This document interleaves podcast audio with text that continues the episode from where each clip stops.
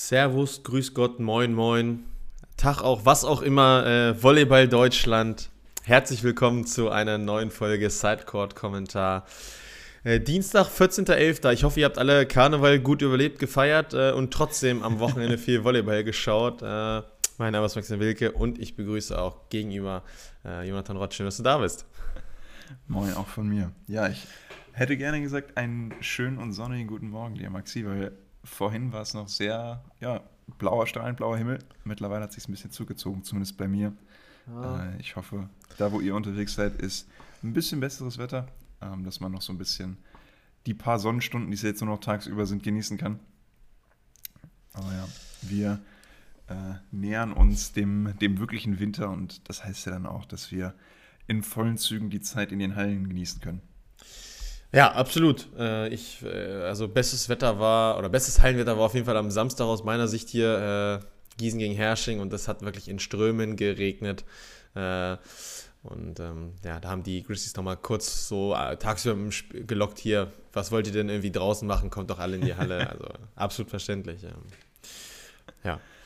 Ja, wir haben eine pickepacke Folge, also eine pickepacke volle, aber pickepackevolle Folge. So, sagt das mal dreimal ganz schnell hintereinander, dann geht es euch genauso. Ja, viel Spaß dabei. Ähm, eine, eine äh, volle Folge auf jeden Fall vor uns, denn äh, was hatten wir alles? Wir haben letzte Woche am Montag aufgenommen, Montagmittag, das war, äh, oder Montagvormittag, das war wirklich ja äh, exponentiell früh für unsere Verhältnisse. Jetzt sind wir hier wieder am, am Dienstagvormittag und wir müssen zurückblicken auf äh, zwei Spieltage Volleyball-Bundesliga. Wir müssen zurückblicken auf eine DVV-Pokalauslosung. Wir müssen zurückblicken auf, glaube ich, einen Spieltag der Volleyball-Bundesliga der Frauen plus internationale ähm, Vereins-Matchups der Frauen. Und äh, wir gucken zurück natürlich auf die U21-WM der Beachvolleyballer. Genau. Und geben natürlich auch Ausblick auf das Challenger in äh, Thailand. Thailand ist es, richtig. Ja, ne, also äh, diese ganzen Ländernamen da oder Ortsnamen da, das ist ja. Ja, dieses, sorry. aber diese Woche bleiben wir beim Beachvolleyball zumindest international. Genau. Also wechseln da nicht die Ländergrenze, denn sowohl die U21 WM als auch äh, das Challenger finden beide in Thailand statt, was ja dann auch für eins der Teams zumindest relevant ist. Ja. Was, äh, wenn man so durchschaut. Aber lass uns einmal kurz den, den Beach-Teil abhaken. Wir können uns auch, denke ich, halbwegs kurz fassen. Ja. Ähm, denn ich muss ehrlicherweise gestehen, dass ich nichts gefunden habe, wo man die 21 WM gucken konnte, aber äh, wir haben es euch ja im Vorfeld einmal so ein bisschen erklärt, welche deutschen Teams hinfahren oder hingefahren sind, dort gespielt haben. Ähm, bei den Frauen waren es zwei Teams, die einmal durch die Quali sich spielen mussten, ähm, bestehend aus in der Theorie drei Spielen, aber voll war die Quali nicht, deshalb waren es dann ähm, ja, für, für das eine Team nur zwei. Also einmal Beutel Dresden, einmal Neues Meidhof, die beide in der Quali gestartet sind und dann äh, ja, das auch so erfolgreich gestaltet haben, dass sie in der letzten Quali-Runde gegeneinander antreten mussten. Das Spiel haben dann Beutel Dresden für sich entschieden und haben sich dann im weiteren Turnierverlauf auch nochmal mit einem Sieg durch die Gruppe gekämpft und dann in der Zwischenrunde, also der Runde der letzten 24 äh, das Nachsehen zu haben gegen das Heimteam aus Thailand. Also beenden das Turnier mit einem 17. Platz. Und auf der Männerseite waren sowohl Fröbel Wüst als auch Lorenz Nissen etwas erfolgreicher. Fröbel Wüst auch nochmal die Quali spielen mussten, zwei Spiele, das auch ja, gut gemeistert haben und dann ähm, ja, sich auch dadurch die, durch, durch die Gruppen gespielt haben, jeweils mit nee, Fröbel Wüst mit einem Sieg, meine ich, wenn ich es wenn richtig im Kopf habe. Ja, äh, Lorenz Nissen auf jeden Fall mit zwei Siegen. Ja. Ähm, genau, also Lorenz Nissen verlieren gegen Canet Rotard, also die Franzosen, die mittlerweile auch schon einiges an World Tour Erfahrung haben, im späteren Turnierverlauf auch nochmal die Bronzemedaille holen. Auf Fröbel Wüst haben die Tschechen Oliver Westphalen in der Gruppe, die man vielleicht schon mal gehört haben könnte, die auch schon das eine oder andere Future oder so gespielt haben, gewinnen aber die anderen beiden Spieler. Also, das ist die falsche Information gerade gewesen. Also auch Fröbel Wüst mit zwei Siegen. Beide Teams kommen dann auch durch die Zwischenrunde, holen sich da einen Sieg und haben dann schwierige Lose in, im, im Achtelfinale.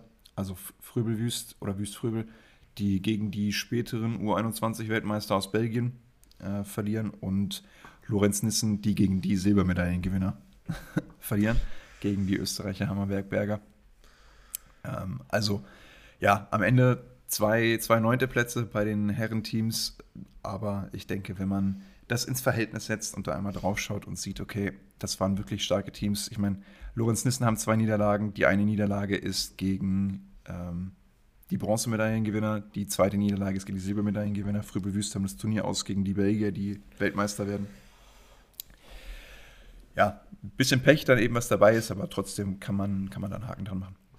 Ja, auf jeden Fall. Ich glaube, es war ja auch so ein bisschen vorher die Zielsetzung, gerade für Lorenz Nissen, glaube ich, die wollten die Top 10, das haben sie geschafft.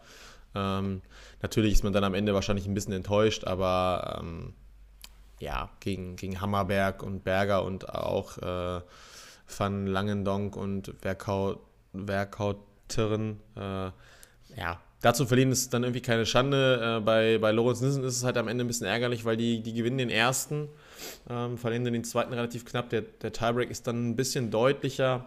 Ähm, aber ja, nichtsdestotrotz, glaube ich, können die beide mit dem Ergebnis zufrieden sein. Wenn du ein bisschen Losglück hast oder, oder ein bisschen, ein bisschen Spielplanglück hast, dann geht es bestimmt auch ins Viertelfinale. Ähm, wie weit es dann da hätte irgendwie gehen können, ja, also da sieht man ja, wie, wie, wie klar die Matchups am Ende sind. Das einzige Hammerberg gegen äh, Hammerberg-Berger, die Österreicher die es ein bisschen enger gestalten, aber ansonsten waren das schon, äh, schon klare Ergebnisse und von daher ja. Ähm, rundum, glaube ich, ordentliches Turnier gespielt. Ähm, da gibt es, finde ich, jetzt wenig dran zu meckern. Ja, klar. Also, wenn man jetzt nur aufs Ergebnis schaut, könnte man immer meinen, okay, da müsste doch mehr drin gewesen sein, aber wie gesagt, mit dem Turnierverlauf ähm, war da auch, wie ich finde, nicht viel mehr rauszuholen. Und du hast es schon angesprochen, mit ein bisschen mehr Glück im, im Losbaum oder im, im Turnierverlauf dann quasi könnte es auch nochmal eine Platzierung weiter nach oben gehen. Aber ähm, ja, wirklich eine, trotzdem eine gute Leistung und ich hatte es ja im Vorfeld auch schon gesagt, überhaupt sich da erstmal durch die Quali auch zu spielen, ist auch keine Selbstverständlichkeit. Es kann auch mal ganz schnell gehen, dass das Turnier dann eben vorbei ist, bevor es überhaupt angefangen hat. Ja, genau. Ja, wir bleiben. Großer äh, Vorteil, so. genau, großer Vorteil nämlich für die Teams ist, dass auch das Challenger in Thailand stattfinden wird und, ich habe es ja gerade schon angesprochen, Lorenz Nissen, die als Nachrücker sich gemeldet haben für das Challenger, sind auch schon in die Quali reingerückt. Genau. Fröbel Wüst sind auch noch gemeldet als Nachrücker, stehen auch noch auf der Liste, haben aber eben nicht ganz so viele Punkte, weshalb es da knapp werden könnte. Es sei denn natürlich jetzt auf, den, auf die letzten paar Tage reisen ein paar Teams nicht an, was immer mal passieren kann. Also wir haben es ja auch schon in den, in den letzten Challenger, in Turnieren in den, in ja, Ostasien oder wo sie dann auch waren, äh, gesehen, dass nicht jede Quali voll ist. Selbst bei den Männern. Das heißt, äh, wenn man sowieso schon mal vor Ort ist oder zumindest in dem Land ist, dann kann es durchaus sinnvoll sein, einfach mal da zu bleiben. Auch mit einem Erstrunden-Quali aus bekommt man ja zumindest ein paar Punkte in der, in der Situation jetzt von Fröbelwüst dazu. Also zu verlieren hat man auf jeden Fall nichts. Äh, Ähnliches gilt auch für, für Hennes Nissen und Momme Lorenz, die dann Quali spielen werden. Und Lukas Fretschner und Sven Winter, die schon im Hauptfeld gesetzt sind, sich jetzt genügend Punkte erspielt haben über, über die letzten Turniere. Und äh, ja, die Ausbeute davon ist eben ein, ein gesicherter Platz im Hauptfeld. Ja, äh, hoffentlich äh, sind die Bedingungen diesmal ein bisschen besser. Nicht, dass es wieder so ein äh, Kampf aufgefühlt äh, jegliche körperliche Reserven wird für äh, Svenny auf jeden Fall, äh, der ja beim letzten Turnier, ich glaube, es war in Indien, ne, da bei unfassbaren ja. Bedingungen äh, wirklich an seine körperliche Grenze ging. Ähm, aber ja, ist ein interessant besetztes Teilnehmerfeld. Ne? Also wenn man mal guckt, die Österreicher Hörl Horst, äh, Immers Vandefelde sind da. Ähm, also das ist schon, schon interessant, ne? wenn man auch sieht dann, du hast es eben angesprochen, Canero, Tar, die sind da halt auch mal im Hauptfeld gesetzt. Also ähm,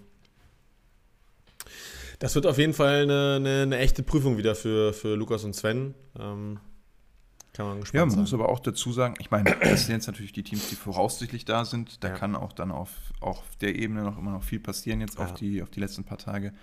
Aber so das richtig große Brett ist nicht dabei.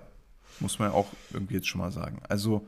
Nee, unschlagbar jetzt, ist da keiner. Nee, nee. Genau. Stimmt. Das sind jetzt Teams, wenn Lukas und Sven die Leistung weiter zeigen, die sie in, in Indien präsentiert haben, die sie auch individuell schon in diesem Jahr gezeigt haben, was sie drauf haben und können.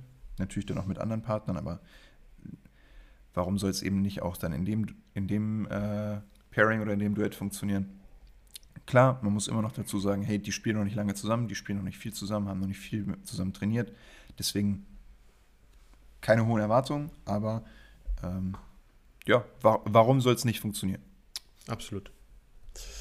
Ja, auf Frauenseite ähm, ist auch ein deutsches Team mit dabei. Es waren, an, es waren eigentlich mal zwei angedacht, aber ähm, es sind nur noch Borger Ettlinger, die auch im Hauptfeld gesetzt sind. Kürzinger Kunst, so ist es richtig, nicht Kunst oder Kött, Künst und Kutzinger, nein. Kunst Kürzinger äh, haben anscheinend abgemeldet. Wir haben jetzt noch keine genaue Info, zumindest habe ich noch nichts gefunden, äh, warum sie jetzt doch nicht dabei sind. Ähm, Vielleicht ist es Periodisierung, vielleicht ist es äh, doch eine, eine, Verletzung oder irgendwie eine Krankheit, die da reingekommen ist, aber die sind jedenfalls nicht dabei. Ähm, das Feld, würde ich sagen, ist schon einen, Tuck besser besetzt, fast. Ne? Also ähm, Agatha Rebecca aus Brasilien, äh, Placette Richard, die Französinnen, ähm, die, die Klinger-Schwestern, ja, aber auch äh, Sandra und Carla hatten ja zuletzt einen Aufwärtstrend warum sollen die nicht, nicht wieder ein bisschen, vielleicht, ich weiß nicht, ob es überraschend jetzt das richtige Wort ist, aber ein bisschen auf sich aufmerksam machen? Nee, Aufwärtstrend ist, denke ich, das richtige Wort. Ich meine, in, äh, was war es, China, genau, wo, wo das letzte Turnier stattgefunden hat, war so ein kleiner Ausrutscher dabei.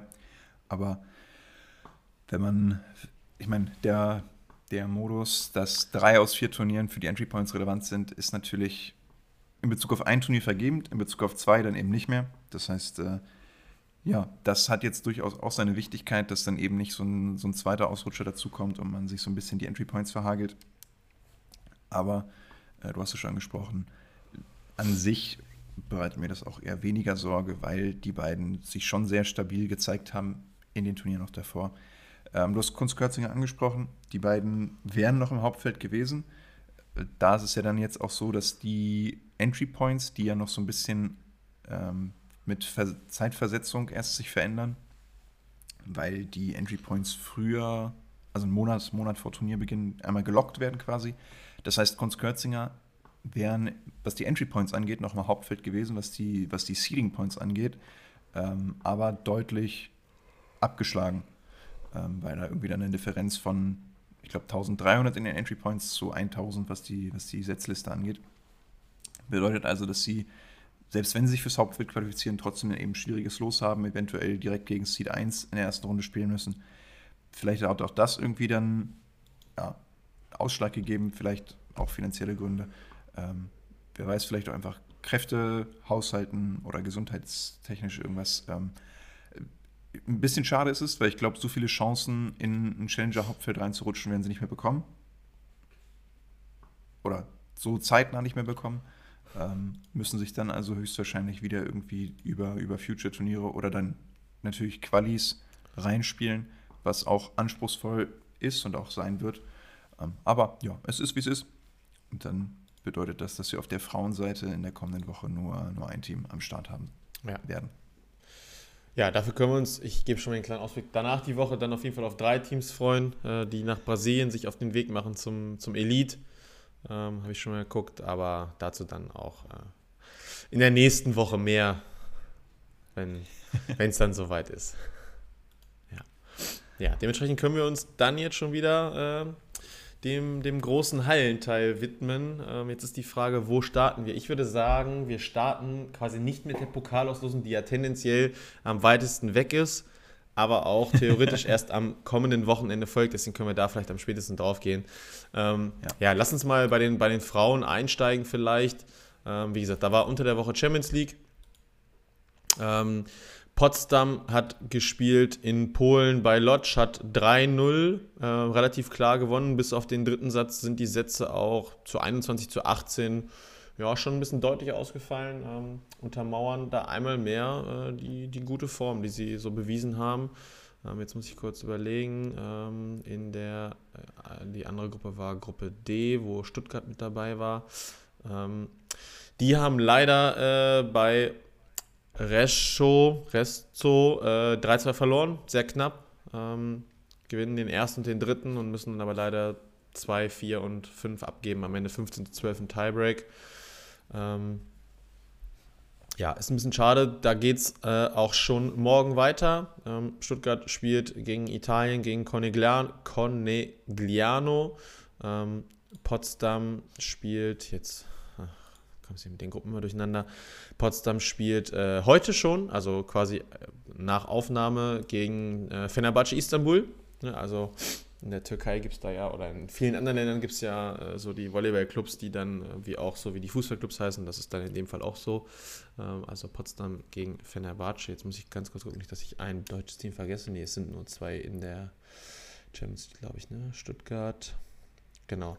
Ja, ähm, aber auch in den anderen Pokalwettbewerben wurde, meine ich ja, äh, gespielt, wenn ich jetzt richtig informiert bin. Jetzt muss ich noch einmal ganz kurz gucken, wo es noch war. Dresden hat gegen Gran Canaria äh, letzte Woche 3-0 gewonnen. Ähm, da ist ja quasi der Modus äh, Hin- und Rückspiel. Das heißt, die haben ähm, jetzt in dieser Woche dann das Rückspiel. Das ist äh, auch morgen 19 Uhr.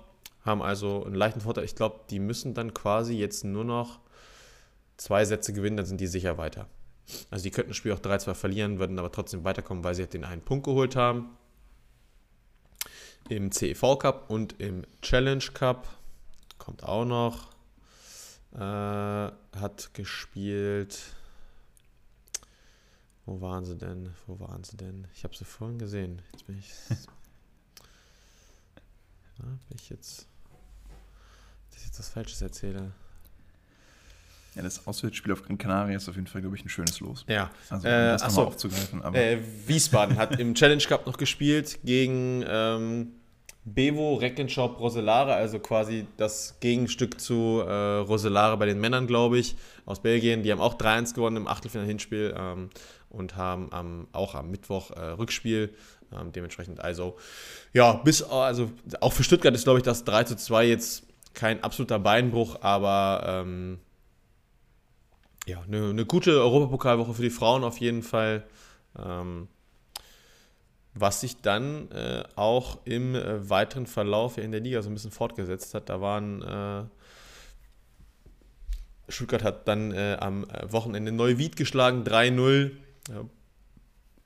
Das Einzige, was mich so ein bisschen überrascht hat, vielleicht Dresden-Suhl, das 3-2. Äh, ansonsten ähm, haben wir relativ klare Ergebnisse gesehen. Und das äh, 3-1 der Wilsbiburger gegen, äh, gegen Aachen. Da war ich noch so ein bisschen. Aber ja, ansonsten halten sich die Teams da weiterhin chartlos. Schwerin äh, geht 5 aus 5, auch Stuttgart geht 5 aus 5. Potsdam hat, ähm, hatte ja davor, wie gesagt, die eine Niederlage schon. Ähm, aber ja, im Moment ist noch alles in Reihe und Glied bei den Frauen. Ähm,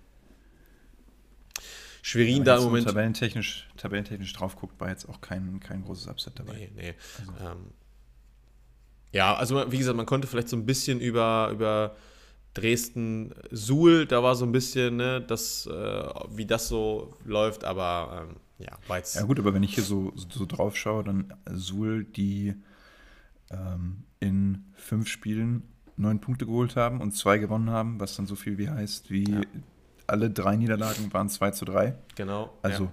klar stehen da nur auf dem fünften Platz, aber haben sich ja bis jetzt auch dann gut präsentiert. Ja, absolut. Nein, also das wäre jetzt natürlich äh, falsch, aber das war vielleicht so ein, so ein, so ein kleines Upset, aber ja, nicht, nicht, äh, nichts Übertriebenes der Rede wert ist, ja. Ja, das äh, war so ein bisschen der Ausblick bei den Frauen. Pokal ähm, wird, glaube ich, bei den Frauen erst später gespielt, meine ich. Der findet nicht am Wochenende statt, genau. Ähm, deswegen gucken wir da auch gleich erst drauf dann. Theoretisch könnte man sogar erst nächste Woche drauf gucken, ähm, weil die erst am, also die Begegnungen sind alle am 22. November. Ähm, na, komm, lass uns die Auslosung schnell fertig machen. Ähm, Dresden-Suhl. Also es gibt das, das äh, Matchup, was jetzt quasi war am Wochenende, gibt es nochmal. Ähm, Potsdam-Wiesbaden ähm, Wilsbiburg, Schwerin und, und Aachen, Stuttgart. Und das heißt natürlich, dass gut möglich ist, dass man im Halbfinale so richtig heiße Matchups kriegt dann. Ne? Also ähm, Stuttgart, Schwerin, Potsdam, ich glaube, die werden sich alle relativ souverän durchsetzen. Dresden, Suhl ist dann vielleicht so das, das Matchup, was am, was am engsten ist. Ähm, in der Tabelle, in der Bundesliga-Tabelle jetzt auch gerade 4 gegen 5. Genau. Und auch sonst quasi die Teams an 1, 2, 3 und 4 gehen sich aus dem Weg. Genau. Was für die Halbfinals potenziell dann eben sehr schön sein kann, äh, für das Viertelfinale dann eben bedeuten kann, dass es doch eher klare Begegnungen sein werden, aber ja. Also Spoil die, die engen Begegnungen äh, ja. wurden einmal vermieden. Spoiler Alert, es ist bei den Männern genauso. Ja, zumindest ähnlich, ja. Genau, ja, ja. Ja, bei den Männern, äh, boah, wo, wo sollen wir anfangen, wo sollen wir aufhören? Äh, es war eine, eine unfassbar volle Woche und es geht Schlag auf Schlag so weiter. Ne, also, wir, wir haben letzten Montag aufgenommen, Dienstag kam die Folge raus. Ähm, und Montagabend gab es ein absolut geiles Matchup äh, im BMW Park Hersching Berlin. Äh, 2-3 am Ende. Äh, mit We Berliner Wechselfehler, mit äh, Rekord-Run der Herschinger. Ähm, Stimmt, ja. Ja, also absolut beeindruckendes Matchup. Ist, ja, wahnsinnig viel dabei gewesen. Und ich meine, du sagst der Rekordrun der Herschinger, aber dazu gehört ja auch, dass Berlin dann 10 oder 11 Punkte in Folge abgibt. Ja, elf Stück, elf Stück waren es. Ne, also, ja. Und dann muss man dazu sagen, einfach in der Woche gab es fast noch einen ähnlichen Lauf. Also, ne, das äh, wieder Spoiler Alert. Nein, Spaß. Also, ja. Ähm, Chapeau Hersching, äh, sehr, sehr gute Vorstellung. Ähm, ich glaube, man konnte schon gegen Lüneburg erkennen, zu was die imstande sind zu leisten. Ähm, das war jetzt so, finde ich, die, die Reifeprüfung in der, in der Hinsicht, dass man gesehen hat, okay, man kann mit Philipp John und man kann mit Erik Burggräf wo ja immer so dieses kleine Fragezeichen vielleicht hinter war, können die auf Dauer, auch wenn jetzt Dauer ist jetzt übertrieben, es sind jetzt erst vier oder fünf Spieltage oder drei oder vier Spieltage, aber die haben gezeigt, die können mit Berlin mithalten. Die können die auch in Gefahr bringen. Tendenziell sage ich trotzdem weiter, Berlin wird in zehn von oder in neun von zehn Spielen wahrscheinlich immer als Sieger hervorgehen, weil Berlin am Ende selbst dafür verantwortlich ist, ob sie Spiele gewinnen oder nicht. Ja. Ne, es ist immer dazu, es ist immer die Frage, was lassen sie zu? Aber ähm, ja, das war, also es war ein absolut geiles Matchup, ne, wenn man, wenn man so ein bisschen auf die, auf die Zahlen da mal guckt.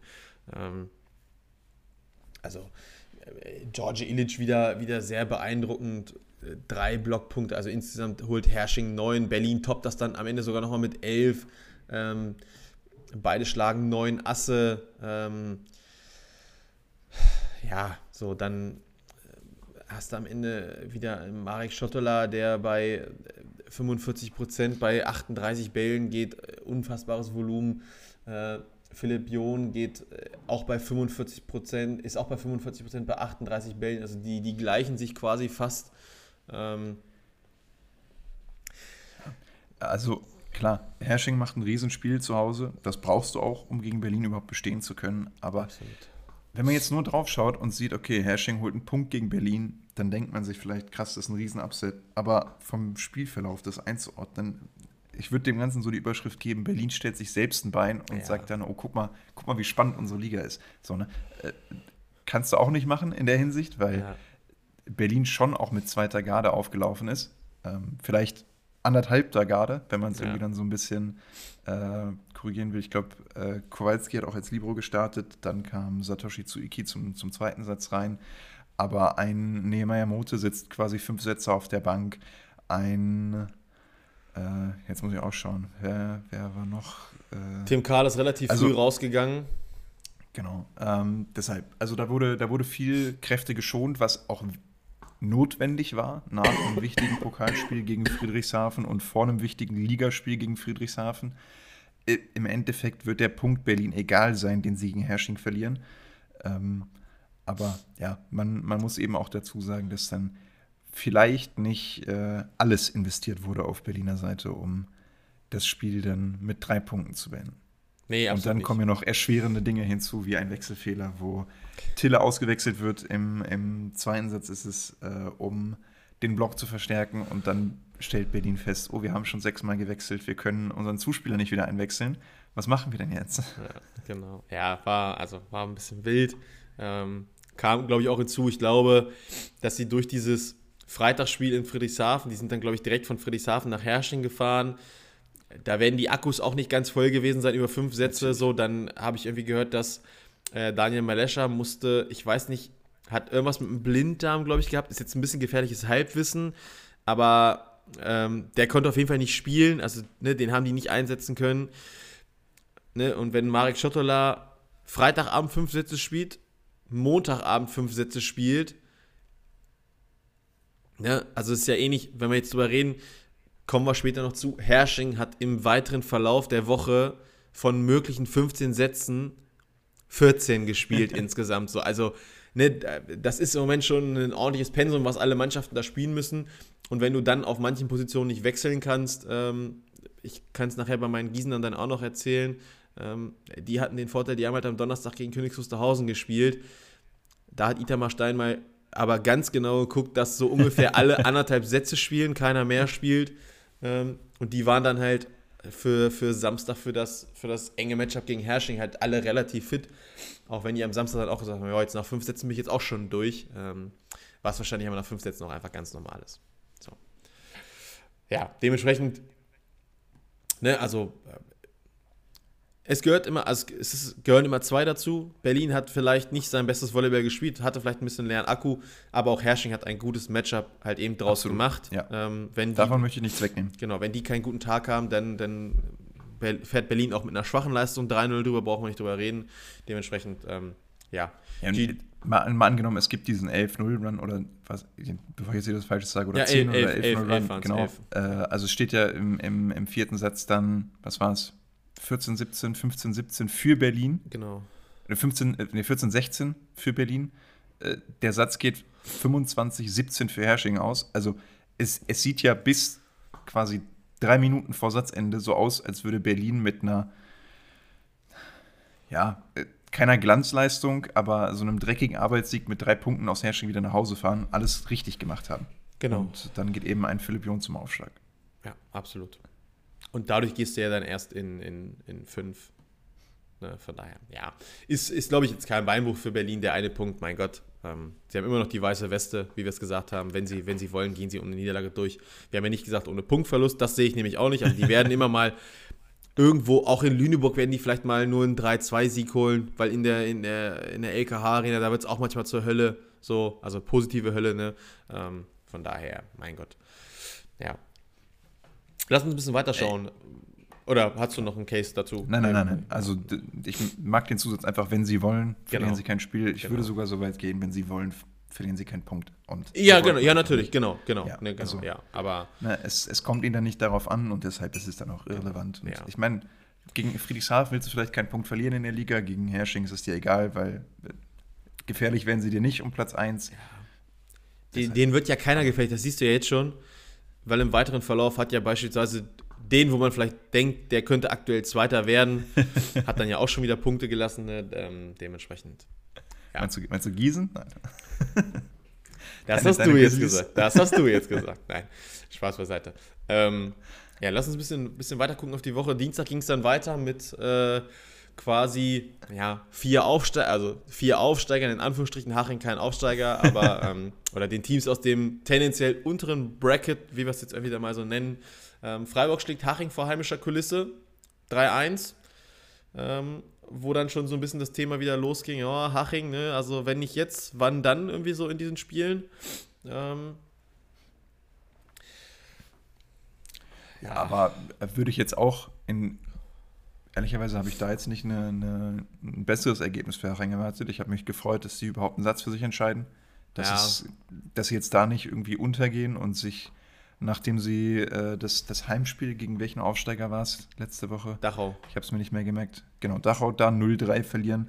Äh, das fand ich, glaube ich, war eher so das, wo ich mir mehr in den Kopf packen würde und sagen würde, oh, Aching, das müsste besser aussehen. Und dann in Freiburg da zu verlieren, ja, ähm, ich, ich finde, aus Hachinger Sicht muss man sich dann eben irgendwie die, die Heimspiele dick anstreichen im Kalender, ja. dass man da sich gut präsentiert, eine gute Leistung zeigt und dann eben dann als ja, etablierter Erstligist auch nicht, aber äh, zumindest mit ein bisschen Erstliga-Erfahrung sich gegen die Aufsteiger dann zu Hause gut präsentiert. Ja, das stimmt natürlich, ja. Und war, es müsste Freiburgs erster Sieg in der Bundesliga gewesen sein. Gegen, gegen Haching am Dienstag. Äh, ja. Also die, die ersten drei Punkte quasi der ja, Erstliga-Zugehörigkeit, genau. die dann auch genau. ja, verdient und eingeholt und genau. gebührend gefeiert wurden. Haben die Woche dann am, am Wochenende noch veredelt mit dem, mit dem Sieg gegen Dachau. Ähm, aber ja, waren natürlich die ersten Punkte, war für die auch eine super Sache. Äh, bin auch sehr beeindruckt von Freiburg, muss ich sagen. Ne? Da mit der Halle, mit den Fans im Hintergrund, die haben ja wirklich so gefühlt ähm, nach Berlin die, die einzige Fangruppierung, die so einen richtigen Fanblock hat. Und die stehen halt gefühlt das ganze Spiel. Das finde ich halt ja. auch geil. Ähm, von daher, das ist schon, schon cool. Ähm, ja, bin ich mal gespannt. Hat mir auch gut gefallen. Alle, alle in grünen T-Shirts auf Höhe des Schiri-Stuhls und genau. Ähm, ja, die ja. das gesamte Spiel über an Stimmung machen. Ja, das dann eventuell etwas spannendere Matchup am Dienstag war dann aber das ähm, Duell der beiden Teams, wo man so sagt, okay, wer wird so best of the rest, in Anführungsstrichen, ne? Also wer wird ähm, Sechster oder Siebter? Ne, beziehungsweise 7 und 8 müssten es sein, ne? Ja, 7 und ja. 8, sorry. Ähm, also voraussichtlich. Voraussichtlich, wer genau, passiert, wer weiß noch, was passiert. Aber äh, ja, Karlsruhe-Bitterfeld-Wolfen, also das Duell der beiden vermeintlich stärksten Aufsteiger. Und es war, wie schon beim Bounce House Cup, auch äh, wieder eine enge Sache, ein enges Matchup. Am Ende gewinnt Bitterfeld-Wolfen 3-2, knapp im fünften. Ähm, das war, ja. Ähm, ich würde sagen, auch da stand sich Karlsruhe am Ende selbst im Weg. Die ja. hätten definitiv 3-1 gewinnen können, das Spiel. Ähm, fast, fast schon müssen ja. nach, dem, nach dem Spielverlauf. Genau. Ähm, und so hat äh, ja, Bitterfeld-Wolfen jetzt den, den, ja, was heißt Vorteil, ist übertrieben, aber ähm, ja, so hat, haben die sich da den, den äh, jetzt habe ich, war es nicht der, nee, es war nicht der erste Sieg, aber ähm, der, äh, der dritte Sieg dann schon. Die haben ja vorher auch Dachau schon geschlagen und äh, auch Freiburg. Und äh, ja, Karlsruhe hat, äh, musste dann immer noch warten bis zum Wochenende. Es ist jetzt so, ne, man muss jetzt immer viel einordnen, dann finde ich immer so, aber ähm, ja, und äh, Bitterfeld-Wolfen steht dann dadurch ja auch in der Tabelle, ähm, ich glaube, als bester Aufsteiger da, meine ich, ne? Ja, genau. Ja, ich, auf, auf Rang 5 also, aktuell mit sieben Punkten nach vier Spielen. Und ne, klar, natürlich haben die von ihren, also die holen drei Siege gegen drei Teams, die tendenziell unter ihnen einzuordnen sind. Oder zwei unter ihnen und eins auf Augenhöhe. Aber die haben schon drei Siege und das haben andere etablierte Mannschaften noch nicht auf dem Konto. Ne? Von daher. Ähm, ja. ja, klar. Ich meine, man muss natürlich sehen, gegen wen, aber gerade die Spiele zu gewinnen, das ist ja auch wichtig. Also. Ja und da ist für die auch die mehr Spiele Druck drauf. willst du ja auch gewinnen. Genau. Genau, und da ist der Druck da. Und äh, das Spiel gegen Karlsruhe, wir haben schon darüber gesprochen, Karlsruhe, die zu Hause spielen. Deswegen ist der, der Sieg, finde ich, für Bitterfeld-Wolfen in dem Duell dann eben nochmal mehr wert, weil das ist das Team, gegen den das du dich durchsetzen willst und vielleicht auch musst, ja. wenn es darum gehen soll, in die Playoffs einzuziehen. Und das Auswärtsspiel schon mal zu gewinnen und quasi im, im direkten Duell so einen kleinen Vorteil zu haben, wenn dann in der Rückrunde irgendwann das Heimspiel ansteht. Das ist schon mal viel wert. Und wie gesagt, wir haben es auch angesprochen, äh, im vierten Satz muss Karlsruhe das Ding eigentlich zumachen. Ähm, die laufen quasi in die, in die Crunch-Time ein mit kleiner Führung, sind, haben die Nase vorn und dann brechen sie da einmal komplett weg. Und angeführt von einem sehr starken bis überragenden und nicht aufzuhaltenden Logan House ähm, entscheidet dann eben Bitterfeld-Wolfen auch den fünften Satz noch für sich. Und ja, holen da eben die, die zwei Punkte. Finde ich ein bisschen, während Maxi gerade sich kurz, äh, alles gut. Ähm, ja, gerade dann so, ich, ich hatte mir das Spiel angeschaut am, am Dienstag unter der Woche und muss ehrlicherweise gestehen, dass ich erwartet habe irgendwann, dass man auch mal eine Lösung findet gegen Logan House und ihn vielleicht mal in den Griff bekommt. Aber je länger das Spiel dauerte und äh, je weiter es ging, desto weniger wurde der quasi einzufangen. Ja. ja, aber das ist so ein Phänomen, das habe ich am Wochenende auch nochmal in einem anderen Spiel wahrgenommen. Es gibt anscheinend aktuell so ein paar Spieler, gegen die noch keine Lösung, also noch nicht die perfekten Lösungen zu finden sind. aber, naja, nein. Ähm, ja. Ich, wenn du da an was dran bist, ich glaube, die Scouts der Volleyball-Bundesliga freuen sich. nee, ich habe die Lösung auch nicht. Nur, mir ist nur aufgefallen, dass es äh, zwei, drei Spieler gab, äh, so in dem Verlauf. Weil, ja, natürlich hat es auch, also Logan House ich, äh, was hat der am Ende? Ich habe die Statistik jetzt mal schnell also, aufgemacht. Knapp 50 Prozent ne, genau. bei knapp 50 Angriffen. Das genau. ist schon so, schlägt, sehr viel schlägt, drei, schlägt auch drei Asse noch dazu. Ne? Und äh, hat auch 40% positive Annahme noch dazu. So, ne, da ist ja, wir haben es ja. im Vorgespräch schon gehabt, wir sind uns nicht so ganz sicher, ist der jetzt am Ende Diagonalangreifer oder ist er außen? Ne, ist so irgendwie so als beides gelistet gefühlt. Ähm, ist ja in, in Bitterfeld so, dass sie dann drei Außen quasi haben, die sie variabel einsetzen. Genau. Äh, dementsprechend, das ist schon, das ist schon, schon eine Hausnummer und ja, also am Ende gewinnt der den das Spiel. So. Und von daher, ähm, ja. ja. Ja, weiter ging es dann am Mittwoch. Ihr merkt, ne, also wir haben es ja angekündigt, jeden Tag Volleyball und wir kommen auch gar nicht raus, weil es war halt irgendwie auch jeden Tag dann, also den Donnerstag können wir wirklich rausnehmen, das war ein bisschen uninteressant, aber bis dahin war halt so jeden Tag irgendwie ein Matchup dabei, wo man, wo man mal drauf gucken muss. Ähm, SVG Lüneburg gegen VfB Friedrichshafen. Ähm, und ja, Lüneburg hat das erste kleine Ausrufezeichen ihrerseits gesetzt, hätte ich mal gesagt. Ähm, man muss jetzt irgendwie äh, dann natürlich auch wieder da so ein bisschen einklammern. Ähm, die Friedrichshafen haben es vorm Spiel, glaube ich, kurz vermeldet. Die waren, ähm, oder die hatten so ein bisschen Personalprobleme. Äh, die beiden Zuspieler, Alex Carillo, meine ich, oder Sergio Carillo, glaube ich, und äh, ja, oh Gott, wie ich war Alex Carillo. Alex Batak und Serge Carillo genau. lagen, glaube ich, die ganze Woche flach. Batak war dann nochmal mitgefahren und dann hatten sie, glaube ich, noch einen zweiten Zuspieler aus, von den Youngsters mit dabei. Also, ja. ähm, und jeder, der von euch schon mal krank war und dann halt irgendwie Sport gemacht hat, ihr wisst, wie anstrengend ist, und wenn du dann fünf Sätze spielst. Ne? Ähm, ja, absolut, beeindruck absolut beeindruckendes Matchup. Ähm, wenn man allein nur mal auf die Satz also Satzergebnisse guckt, äh, 31, 33 im dritten und 19, 17 im fünften. Also das war, ja, LKH Arena, glaube ich, die wurden bestens unterhalten da in Lüneburg. ähm, und Lüneburg hat quasi nach der, nach der Pleite in Hersching, so ich gucke ja jetzt immer so mittlerweile auf diese, auf diese auf Augenhöhe Matchups, so wie wir es eben gerade bei Karlsruhe Bitterfeld-Wolfen ähm, ja. das, das, guckt man natürlich bei Spielen Lüneburg, Friedrichshafen, Gießen, Herschen, da guckt man jetzt mal eher drauf, als wenn Gießen gegen KW spielt am Donnerstag so. Ne? Ähm, von daher, ja, Friedrichshafen verliert äh, ja, nach dem Berlin-Spiel auch, auch das Spiel, ist damit jetzt auch schon ein bisschen hinten dran. Lüneburg rehabilitiert sich so ein bisschen für das 0-3 in Hersching.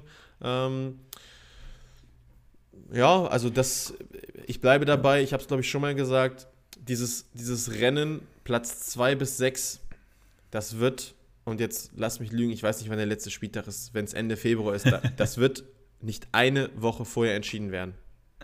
Weil es kommt ja. für alle drauf an, erledigst du erstmal deine Hausaufgaben und wie unbeschadet äh, erledigst du die. Also beispielsweise lässt du vielleicht mal in Karlsruhe und in Bitterfeld mal einen Punkt liegen, beispielsweise, weil du nur 3-2 gewinnst wie bestreitest du natürlich auch die direkten Duelle? So, ne? Lüneburg gewinnt jetzt, sag ich mal, das, das erste gegen Friedrichshafen, hat davor aber in Hersching schon Punkte gelassen. Ähm, von daher, das, also da können wir uns wirklich drauf freuen, da wird, glaube ich, jedes Spiel ein Highlight werden, jedes Spiel wird eng werden. Ja. Ähm, und es wird halt bis zum Ende spannend. So, es gibt, also es gibt so drei Segmente in dieser Tabelle. Es gibt halt Berlin, dann gibt es so diese, dieses 2 bis 6 und dann gibt es nochmal die, die danach kommen. Vielleicht rutscht am Ende noch so ein Team wie Bitterfeld-Wolfen in, in dieses Rennen um Platz 2 bis 6 rein. Ich kann es mir nicht unbedingt vorstellen, halte es aber auch nicht für unmöglich, weil ich sage, dass die es auch schaffen werden, vielleicht einige Mannschaften in so, in so, in so 3-2 spielen. Und wenn du ständig natürlich auch mal einen Punkt holst oder vielleicht dann irgendwie auch mal eine Überraschung schaffst und so ein 3-2 gewinnst, dann rutschen die da vielleicht mit rein. Ne? Und dass Bitterfeld-Wolfen, glaube ich, seine, seine Pflichtaufgaben ganz gut erledigen wird. Ja, auch, sich, auch die werden sich sicherlich nochmal einen Ausrutscher mal dann irgendwie in, in Freiburg vielleicht leisten oder so. Aber ähm, ja, also. Ich bin, bin, auch gespannt. Mal schauen, ob es ein, ein Union Berlin quasi der Bundesliga gibt. Das ist natürlich jetzt ja in dieser Saison ein schlechter Vergleich ist, weil ja. die Mannschaft aus Berlin eben nicht mehr ganz so viele Spiele gewinnt. Ähm, aber sonst war es ja eben in den vergangenen Jahren so, dass gerade so ein Auswärtsspiel bei Union oder auch so ein Auswärtsspiel beim, beim SC Freiburg quasi ja. dann wirklich unangenehme Spiele sind. Und vielleicht wird dann ein Karlsruhe oder ein Bitterfeld-Wolfen oder auch, oder auch die Affenbande da aus Freiburg, ähm, vielleicht können die eben zu so einem Team werden, die dann zu Hause ganz eklig zu bespielen sein wird. Ja. Und dann eben auch mal so Teams, die die eben dann um zwei bis sechs konkurrieren, mal richtig ärgern können. Ja. Absolut, ja. Das ja. Spiel, ich, um nochmal zurückzukommen auf, auf Lüneburg Friedrichshafen, einmal abschließend. Das Spiel hätte ich jetzt nämlich gerne gesehen, du hast es schon angesprochen, eben ohne, ohne den, äh, die gesundheitlichen Vorlasten auf Seiten von Friedrichshafen, ähm, weil da ja sogar im Raum stand, dass, du hast es eben angesprochen, der, der Zuspieler der Young, Young Bullies aus Friedrichshafen dann eben genau. fährt und durchspielen muss, einfach ja. weil keine andere Alternative besteht. Ähm, ja, irgendwie haben sie dann noch den, den Alex Sabatak fit bekommen und aufs Feld gestellt es wird mit Sicherheit trotzdem seine Auswirkungen gehabt haben. Und wenn so ein Spiel über fast zweieinhalb Stunden geht, äh, dann kann man irgendwann nicht mehr seine beste Leistung zeigen, vor allen Dingen, ja. wenn man dann noch angeschlagen ist. Ja. Ja, dafür kann man Deswegen, natürlich also, auch in Anführungsstrichen fast sagen, dass äh, Lüneburg und die, also wenn ich jetzt ganz fies bin, sage ich, die haben ohne Diagonal gespielt. Ne, ist jetzt übertrieben. Jan Böhme geht am Ende äh, 35 Prozent, kriegt 31 Bälle, macht 11 Punkte, schlägt halt zwei Asse. Das ist schon okay. Aber wir haben auch schon einen stärkeren Jan Böhme gesehen. Und ich glaube, mit einem stärkeren Jan Böhme kann Lüneburg das eventuell auch sogar über vier ziehen. Ja, weil die hatten einen überragenden Erik Röhrs, der geht am Ende 52 Prozent bei 33 Bällen, schlägt drei Asse, holt sich einen Blockpunkt, hat auch sehr gute Annahmewerte. Ähm, also da sage ich nochmal, die können vielleicht am Ende mit ein bisschen Glück das auch über drei ziehen. Wie gesagt, wenn einer der beiden Diagonalen zündet in dem Spiel, glaube ich. Ähm, Xena Kaczynski spielt so, ja, weiß nicht, anderthalb, zwei Sätze. Ja, wohl ist es nicht mal anderthalb. Es ist so gefühlt über, über, über das ganze Spiel verteilt ist es dann ein Satz vielleicht am Ende. Kriegt halt zehn Bälle, macht nur zwei Punkte. Ist ein bisschen, also der fällt halt wirklich ab dann, aber ähm, ja, ne, da sieht man halt auf der anderen Seite wieder, Michael Superlack, der kriegt 43 Bälle, äh, Tim Peter auch 38. also was die, also was die, die beiden, also Friedrichshafen hätte ohne die beiden 3-0 verloren. Ähm, aber ja, wie gesagt, also ne, es war ein, ein, unfassbares Matchup einfach. Also wer das verpasst hat, sage ich ein bisschen, der, ja, der hat ein bisschen, ein bisschen Pech gehabt auf jeden Fall. ja. Ja. Mal schauen. Trotzdem, ja. wie gesagt, das würde ich ein bisschen einordnen ich kann mir vorstellen, dass äh, Friedrichshafen bei 100 Prozent vielleicht eher als Favorit in so ein Spiel gehen würde. Und wenn es dann zum, zum Duell am Bodensee kommt, ähm, ja, es sind dann nochmal andere, wer, andere Bedingungen sind. Wer hat es denn am Samstag, ich will gerade, wer hat es gesagt, äh, diese Duelle, da spielt ganz auf die Tagesform mit rein jetzt. Und dann sind das ja eben so Faktoren wie, sind alle Mann fit? Wie ausgeruht bist du? Wann hast du das letzte Mal gespielt? So, ne, brauchen wir nicht drüber reden. Ja, irgendwann werden dann auch noch, na, hoffentlich nicht viele und am besten gar keine, aber klar, irgendwann im Laufe der Saison dann eben auch nochmal Verletzungen dazukommen. Wir sind jetzt am, am dritten, vierten Spieltag, da ja. sind alle noch fit, weil sie hoffentlich eine gute Vorbereitung absolviert haben und, und so ein bisschen resistent noch sind. Äh, ja, früher oder später wird es dazu kommen, dass auf der einen oder anderen Seite irgendjemand ausfällt, weil ein paar Wehwehchen eben immer mal passieren ja. und nicht ausgeschlossen sind. Das kommt ja dann eben auch noch dazu. Das heißt, 100% gegen 100% eine Mannschaft wirst du seltenst irgendwie erleben können. Absolut. Ähm, klar. Aber es, aber es aber, muss genau. man so nehmen, wie es kommt. Genau, aber es, ich bin vollkommen bei dir, dass im Sinne von, wenn beide bei 100% sind, dann würde Friedrichshafen vielleicht als leichter Favorit reingehen, aber sehe halt auch, dass, ja, wie gesagt, Tagesform wird in diesen Duellen sehr, sehr entscheidend sein. Ja, Donnerstag ging es dann weiter, dann machen wir es einfach kurz. Gießen hat KW 3-0 geschlagen. da das einzig Spannende war dann am Ende der dritte Satz. Da hat Gießen so ein bisschen durchrotiert und bei KW hat ähm, Janis Wiesner plötzlich gut aufgespielt. So, also die, die haben ordentlich gespielt über drei Sätze und im dritten Satz haben sie es halt einfach wirklich gut gemacht. Janis Wiesner, Ex-VCO-Youngster, starke Leistung gezeigt. Ähm, und Düren hat Dachau ja super klar zu 18, 15 und 17 geschlagen. Düren ähm, hat sich allgemein schadlos gehalten unter der Woche und Heißt dadurch punktgleich mit Berlin äh, an die Tabellenspitze geschwungen. Ähm, da kommen wir nämlich dann gleich zu den nächsten Spielen. Freitag war dann äh, El Clasico 2.0 äh, und ja, wer kann es ihnen verdenken, dass die Friedrichshafener irgendwie nach Mittwoch wahrscheinlich wenig im Tank hatten. Ähm, trotzdem, ich habe es leider nicht gesehen, weil ich unterwegs war, aber du hast gesagt, es war eine, eine gute Leistung und am Ende gewinnt Berlin halt trotzdem 3-0, ähm, weil die halt einfach ja. super gut waren mal wieder. Ähm, wahrscheinlich haben die auch gesagt, okay, nochmal fünf Sätze hier in Berlin, äh, in Friedrichshafen muss nicht sein. Ähm, ja. ja. Ich meine, wenn man sich das einmal anschaut, ein, ein Tim Peter hat bei 14 Angriffen eine Quote von über 70 Prozent. Ein, ein Superlack hat bei hoher Angriffslast 42. Das ist, das ist alles keine, das, das ist kein schlechtes Spiel gewesen von Friedrichshafen, aber Berlin ist halt wirklich mit dem Anspruch hingefahren, okay, wir zeigen es jetzt einmal allen. Ja. Ne? Ähm, wir sind bei absolut 100 Prozent, geben alles, spielen unser bestes Spiel und ja, äh, flexen einmal quasi auf die, auf die ganze Liga. Ähm, genau. Denn so, wenn ich so drauf schaue, dann finde ich, ist trotzdem im Moment noch Friedrichshafen, wenn man es vorher, oder vorher anzweifeln konnte, ob sie noch immer so die, die Nummer zwei in Deutschland sind, finde ich, präsentieren sie sich in einer Art und Weise, die das schon noch bestätigt. Und ja, Berlin hat sich das dann einmal zu Herzen genommen und gesagt, okay, äh, wir, wir zeigen jetzt einmal, gerade nach dem, nach dem knappen Duell im Pokal, wie groß die äh, Lücke äh, wirklich ist. Unangefochten die Nummer eins sind und da auch so schnell überhaupt keine Debatte aufgemacht werden muss.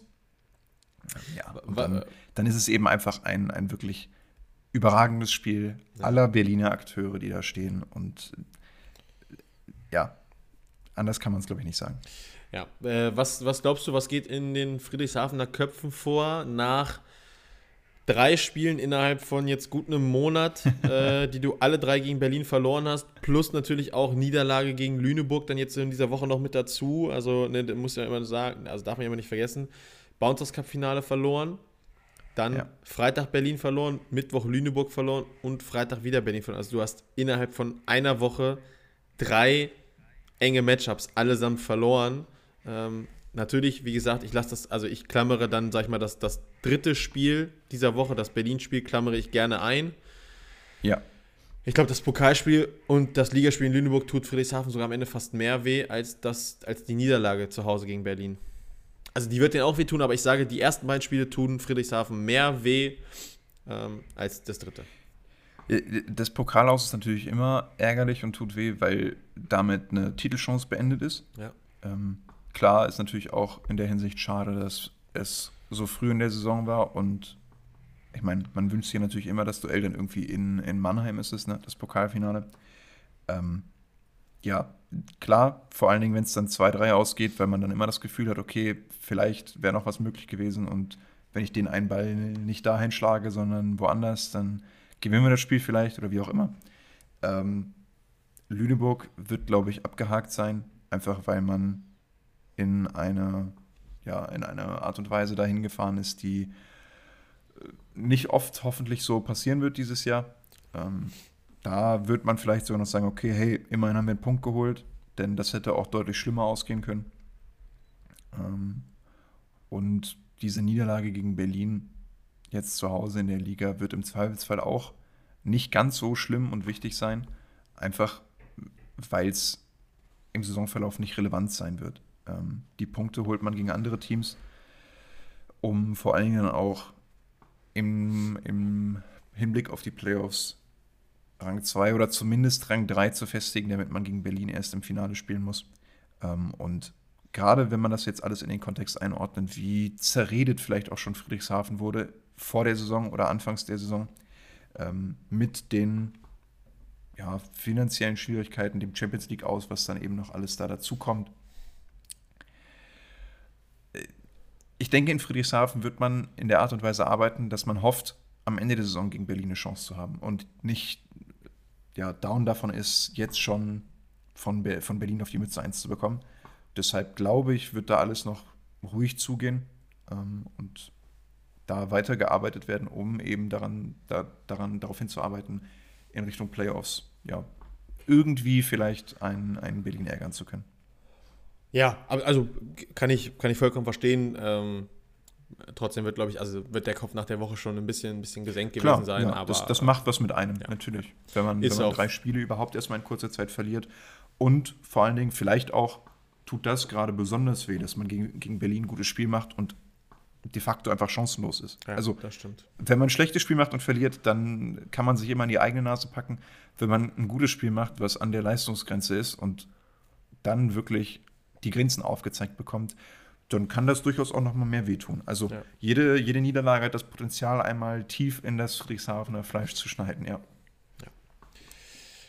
Ja, ähm, weiter ging es dann mit dem, mit dem Super Samstag, wie er ja auf Dein heißt, ähm, mit ja, Düren KW oder KW Düren. Äh, Düren hat auch da, also die halten sich in den Duellen, in denen sie sich schadlos halten müssen, wirklich schadlos. 0-3 zu 15, 17 und 20. Souveräne Angelegenheit. Ähm, ich werde jetzt gern auch das Spiel, was später war, noch vorziehen, weil wir gleich über das andere Spiel ja ein bisschen länger zu sprechen haben wieder. ähm, Dachau Freiburg 0-3. Das ist für mich sehr klar. Hat mich ein bisschen überrascht, dass es so klar wird. Hätte gedacht, dass die Dachauer zu Hause vielleicht ein bisschen was ziehen können. Ich meine, es ist am Ende, der erste ist halt bitter 25, 27, danach ist dann zu 21 und 18, da geht es ihnen dann so ein bisschen weg. Ähm, aber da war ich schon ein bisschen überrascht, als ich drauf geguckt habe. Ich habe jetzt leider noch nicht so viel sehen können davon. Aber ja, also so 0-3 zu Hause gegen Freiburg. Ja. Nee, also ist jetzt immer, redet man jetzt von Beinbruch oder nicht, aber ich glaube, du willst halt nicht zu Hause, also wenn du zu Hause 0-3 gegen Berlin verlierst, so what? und gegen Hersching und gegen Gießen und gegen Lüneburg und Friedrichshafen auch. Aber in diesen tendenziell Duellen des unteren Brackets, äh, Brackets, ähm, zu Hause 0-3, ah, ich glaube, das macht immer ein bisschen was mit dir. So. Ja, das tut schon weh. Ich denke auch vor, vor heimischer Kulisse den eigenen Fans dann glatt zu verlieren, genau. ist immer ein bisschen schade und wird immer so ein, so Geschmäckler haben. Ich meine, der erste Satz kann bei 25, 27 auch in die andere Richtung gehen. Absolut. Trotzdem, äh, die Chance, die du dann quasi hast, einen Satz, einen Satz, zu gewinnen, weil du dran bist, nutzt du nicht, dann verlierst du die anderen beiden dann doch eben deutlich. Ja. Und gerade auch gegen, gegen Ende des dritten Satzes hat man dann schon gemerkt, dass die, die Köpfe dann auch weit nach unten gingen. Und äh, ja, dass nicht die Leistung und auch nicht das Ergebnis war, das man sich vorgestellt hat. Ja. Äh, ja, und dann hatten wir am Samstag noch äh, auch noch mal so ein bisschen was Geschichtsträchtiges in Anführungsstrichen. Äh, ja, Gießen-Hersching äh, das, das erste Ligaduell vor heimischer Kulisse für die Gießener so auf, so auf Augenhöhe, wo man so ein bisschen drauf geguckt hat, okay, das wäre schon wichtig, das mal zu Hause zu gewinnen. Ähm, ja, und das haben sie dann noch. Und es war äh, ein absolut verrückt, phänomenales Spiel. Äh, vier Sätze lang geben die sich's auf so richtig. Also es war jetzt nicht das oberste, oberste Niveau, aber es war so intensiv, spannend, geiles Niveau. So ein Straßenkampf. Ja, genau. Links, genau, rechts genau, gegenseitig auf die Fresse. Genau, ja. genau. ähm, sieht man ja auch so ein bisschen an den Sätzen, die ersten drei Sätze, alle 25, 23, also 25, 23, 23, 25, 25, 23. Im vierten ist dann Herrsching das erste Mal 21, 25 vorn. Ähm, und ich war so das ganze Spiel über eigentlich, Herrsching war für mich ein bisschen konstanter. Also die, die führen im ersten Satz bis, ich weiß es nicht wann, so dann steht es 23, 23 und dann trifft Gießen halt irgendwie einen Angriff und einen Aufschlag. Ja. Im zweiten führen sie, obwohl nee, im zweiten führt Gießen, glaube ich. Den zweiten, also es war so ein bisschen, theoretisch hätten die Satz, hätten die Sätze, wie sie sie gewonnen haben, genau andersrum sein müssen. ähm, auch im vierten, ich glaube, Gießen startet 4-0 oder 5-0 rein und gibt den Satz halt am Ende zu 21 dann sogar ab. Ne? Also ja, und äh, das, worüber dann am Ende zu reden sein wird, ist halt einfach der Tiebreak, ne? Also äh, 9-0. 13-1. 15-2. Ja. Also ich habe mit, hab mit allen gesprochen, es hat noch nie jemand einen solchen Tiebreak erlebt. Ähm, Theo Thümer hat danach gesagt, wirklich, also bei, äh, es, es, gibt ja manchmal dieses, bei dir geht alles, bei, beim Gegner geht nichts. Du hast immer ja. schon mal in, im Saisonverlauf gesehen, dass irgendwie so ein zweiter oder ein dritter Satz mal zu, zu 12, zu 11, selbst in so einem engen Matchup ja. passieren kann, einfach weil der Gegner trifft den Aufschlag, alles geht rein, so. Ne? Also bei Gießen war es dann einfach so, ich glaube, sie machen den ersten Punkt. Dann geht Ilja Golding an die Aufschlagslinie und der hat vorher zwei Asse geschlagen oder drei und schlägt dann halt nochmal drei dazu. Also der steht am Ende bei sechs Assen plus, also halt acht Aufschläge mit Wirkung. Der hat Herrsching so zum Nachdenken gebracht. Das war geisteskrank. Die haben nichts mehr getroffen. Ähm, plötzlich schlagen die in Block rein. Äh, Philipp John, der bis dahin auch so absolut goated war in diesem Spiel, schlägt zwei unfassbar wilde Bälle ins Aus und in den Block rein. Und es steht einfach, no, also steht, als ich bei 8-0 Seitenwechsel war, dachte ich so, was ist hier los? Und es geht halt weiter, 9-0, so dann machen sie bei 9-1, machen sie, glaube ich, also sie machen bei, beim 9-0 dann den ersten Punkt 9-1. Aber es ging halt nichts mehr. Also die haben die so gebrochen. Äh, und das war vorher halt so ein unfassbares Matchup. Und das ist nämlich das, was ich meine. Da haben für mich zwei Spieler gespielt, gegen die beide Mannschaften keine, also kaum eine Lösung gefunden haben. Das waren Philipp Jon und Mitch Ayi, die beiden Diagonalangreifer. Also die haben oder die haben Bälle durchgebracht am Ende. also du wusstest, in neun von zehn Fällen geht der Ball auf Diagonal, ist es ein Punkt. So, und das sieht man am Ende auch an den Statistiken. Ähm, Mitch Ayi geht raus mit 49% bei 35 Bällen. Also das ist nicht mal das allerhöchste Volumen. Der hat schon, der hat schon mehr gehabt in den Spielen davor, aber das ist schon echt gut. Und ähm, Philipp John ist auch bei, äh, ist, der, der ist, top das sogar nochmal, der ist bei 59%, 34 Bälle, 20 Punkte, also das war schon, das war schon echt beeindruckend. Natürlich sieht man jetzt daran, okay, sie haben nicht jeden gemacht, aber Gut, bei Philipp John fällt am Ende der fünfte Satz halt so ein bisschen raus. Mitch Ai hat, glaube ich, im, im vierten, dass, er, dass ihm mal so ein paar abgekauft werden. Nee, der hat ja im fünften auch dann nicht angegriffen. nicht mehr so viel auf jeden Fall, genau. Wenn da ein Ilya drin nur Asse schlägt. Genau, ja. ja. Nee, also war schon, war schon wirklich beeindruckend dann dieser fünfte Satz. Und vorher, ja, also. Aber Herrsch, eh, Beide Mannschaften hätten es auch 3-1 gewinnen können. So muss man es einfach sagen. Es ist einfach so. Es kann, Klar. je nachdem, wer, glaube ich, sich den, also wer sich den, den dritten dann holt, ne, also dadurch hätte Gießen 3-1 gewinnen können. Genauso hätte aber Herrschen, wenn die sich den dritten holen, können die das Ding auch 3-1 gewinnen. Ähm, Itamar Stein hat danach auch gesagt, so, ja, natürlich hätten wir gerne drei Punkte genommen, aber es war halt ein super enges Matchup. Nehmen wir halt zwei mit. Vor allem Kulisse ist, ist ja, auch erstmal wichtig, einfach diesen Sieg ja auch zu haben. Ne? Wenn du, wenn du das, das Spiel jetzt auch noch verloren hättest, auch noch ist übertrieben, ja, aber. Dann, dann geht's los. Also, ne, dann hast du, dann hast du Berlin verloren, dann hast du Düren verloren, hast Hersching verloren, dann hast du bisher nur KW geschlagen, nämlich dementsprechend ja. ähm, war, das, war das schon wichtig, einfach dieses Spiel zu gewinnen. Ähm, ja, also Werbung Aber für den Also vom, genau, vom Werbung für den Sport und vom Prototyp her, finde ich, ist da, also das ist so Prototyp-Duell 2 bis 6. Genau, ja, absolut. Vielleicht, vielleicht muss man sagen 3 bis 6. Ich meine, ich habe jetzt schon gesagt, dass ich Friedrichshafen schon noch auf der 2 sehe. Ja. Ähm, aber wirklich genau das ist äh, das, was wir sehen wollen, wenn es darum geht, okay, hey, diese, diese direkten Duelle. Und war ja auch so das, wo wir im Vorfeld der, der Woche drauf geschaut haben und gesagt haben, hey, das sind die Spiele, auf die wir uns freuen, diese Duelle auf Augenhöhe. Und genau das ist es ja auch geworden. Ja, absolut. Ja, Sonntag ging es dann weiter mit äh, ja, Bitterfeld-Wolfen gegen Lüneburg. Klare Angelegenheit, Lüneburg, Favoritenrolle untermauert, 3-0 gewonnen. Äh, auch ein enger Satz im zweiten, 26, 28. Ja, vielleicht holt Bitterfeld dann mal einen Satz, aber unterm Strich wird Lüneburg das Spiel auch 9 von 10 Mal, wahrscheinlich sogar 10 von 10 Mal gewinnen. Ähm, spannender war dann schon gegen das, das zweite Spiel am Sonntag. Ähm, Haching gegen Karlsruhe und äh, Haching hat den, den ersten Punkt geholt, aber trotzdem verloren und äh, Karlsruhe hat sich vielleicht so ein bisschen rehabilitiert für die, für die Niederlage gegen, gegen Bitterfeld-Wolfen und äh, hat das, das Matchup da in Haching gewonnen, 3-2. Ähm, ich hatte parallel, hatte hier in, in Gießen war Spitzenspiel zweite Liga, äh, Gießen 2 gegen Mondorf, deswegen habe ich jetzt auch noch nicht so viel gesehen, aber ich glaube, du hast ein bisschen mehr gesehen, deswegen äh, lasse ich dich gerne mal. Ja, ein bisschen, bisschen was habe ich mir angeschaut davon. Äh, ich war glücklich und zufrieden, dass anscheinend in Haching irgendjemand zugehört hat, als ich letzte Woche deren äh, Aufschlag zu Hause kritisiert habe mit, äh, was war es, 25% Fehlerquote und keinem einzigen geschlagenen Ass. Denn wenn man sich das jetzt einmal anschaut, dann sieht das schon deutlich besser aus. Bei, bei 100 Versuchen klar 20 Fehler, aber auch 12 Asse, also eine, eine sehr ordentliche Verbesserung. Und das ist ja auch genau das, was ich gerade angesprochen habe in Bezug auf Dachau, die zu Hause gegen Freiburg spielen markier dir die Dinge im Kalender an, du bist zu Hause, du hast einen Aufsteiger bei dir. Das sind die Spiele, wo was geht, das sind die Spiele, wo du dich gut präsentieren willst, das sind die Spiele, wo du Punkte holen willst.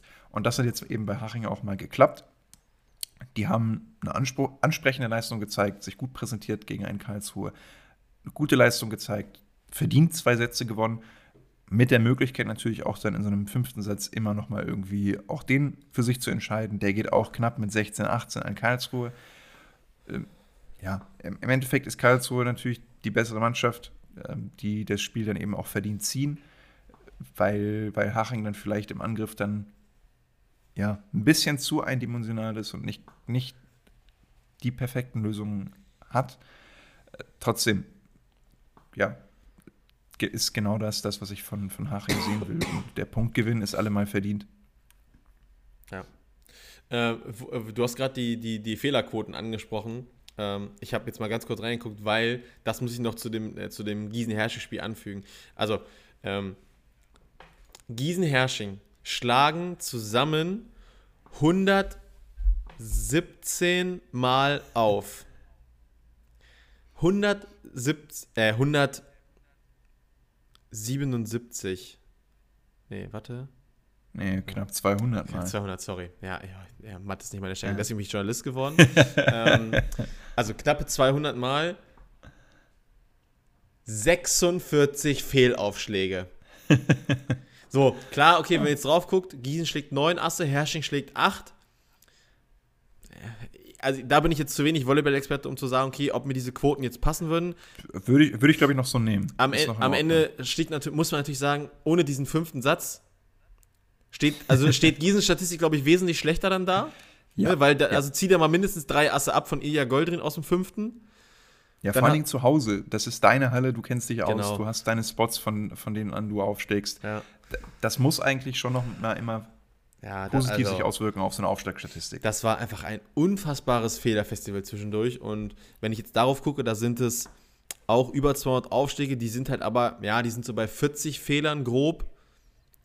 Gut, Haching schlägt ja. dann halt immerhin zwölf Asse. Karlsruhe, das ist dann halt ein bisschen trauriger, dass die halt nur vier Asse irgendwie schlagen.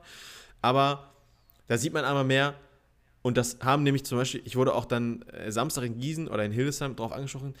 Ja, also das waren noch viel zu viele Aufschlagfehler. Und ich so, ja, natürlich sind es zu viele Aufschlagfehler. Das wird Itamar Stein noch ansprechen. Aber, und also, also ich glaube, ich weiß nicht, ob es im Frauenvolleyball auch so krass ist, aber im Männervolleyball Aufschlagdruck ist, glaube ich, so mittlerweile das Ding. Wenn du keinen Aufschlagdruck ja, hast. Natürlich. So, und deswegen gehen halt, gehen diese, gerade diese Top-Speed-Schläger ja so viel Risiko. Ne? Also zum Beispiel, also ganz besonders waren es halt Lorenz Kadizik und Erik Burgriff, die halt wirklich bis zum vierten Satz, oder also gefühlt schlagen die über fünf Sätze beide halt wirklich absolute Grütze auf.